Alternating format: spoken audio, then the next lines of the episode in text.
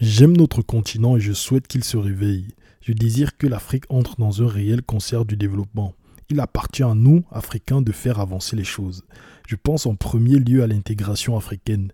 C'est pour cela qu'EcoBank est une banque panafricaine et Kaskai est une compagnie aérienne panafricaine. Tant que l'Afrique ne comprendra pas l'importance de son union pour changer avec le reste du monde, elle ne fera que reproduire le schéma colonial des États dont les économies sont peu développées et qui se contentent de faibles échanges commerciaux entre eux. Ce sont là les paroles de Gervais Kofi Diondo, un héros dont vous n'avez sûrement jamais entendu parler.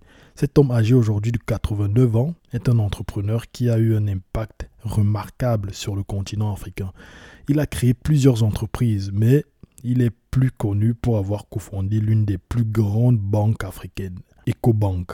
Il a créé aussi la société Askai Airlines, une compagnie aérienne privée multinationale, et il prône le panafricanisme. Dans cet épisode, je vais partager avec vous le message d'un sage et un visionnaire. Ce message vient du livre de capitaine d'industrie se raconte qu'il a écrit avec Paul Foucam Camonier.